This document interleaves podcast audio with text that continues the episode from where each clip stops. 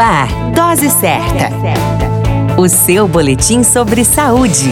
Dose certa.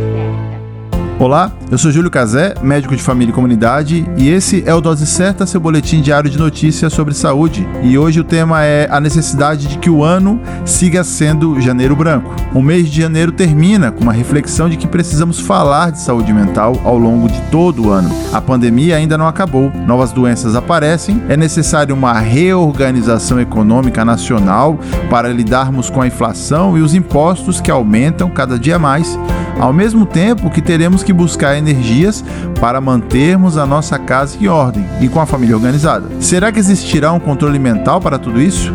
Precisamos sim ter saúde mental. Caso contrário, depressão, ansiedade, transtorno do pânico, fobias, entre outros, podem descompensar nossa estrutura mental e poder fatalmente levar-nos ao suicídio, nem que seja o suicídio da mente. Precisamos falar de saúde mental todo o tempo, em todo o espaço, trabalho, escola, em casa, na família, e que este ano para você que caminha nesse momento seja cheio de boas energias mentais e claro, que tenhamos um ano politicamente resolutivo. É o nosso maior desejo. Pense nisso. A qualquer momento retornamos com mais informações, pois esse é o Dose Certa, seu boletim diário de notícias. Eu sou Júlio Casé, médico de família e comunidade. Dose certa. O seu boletim sobre saúde. Dose certa.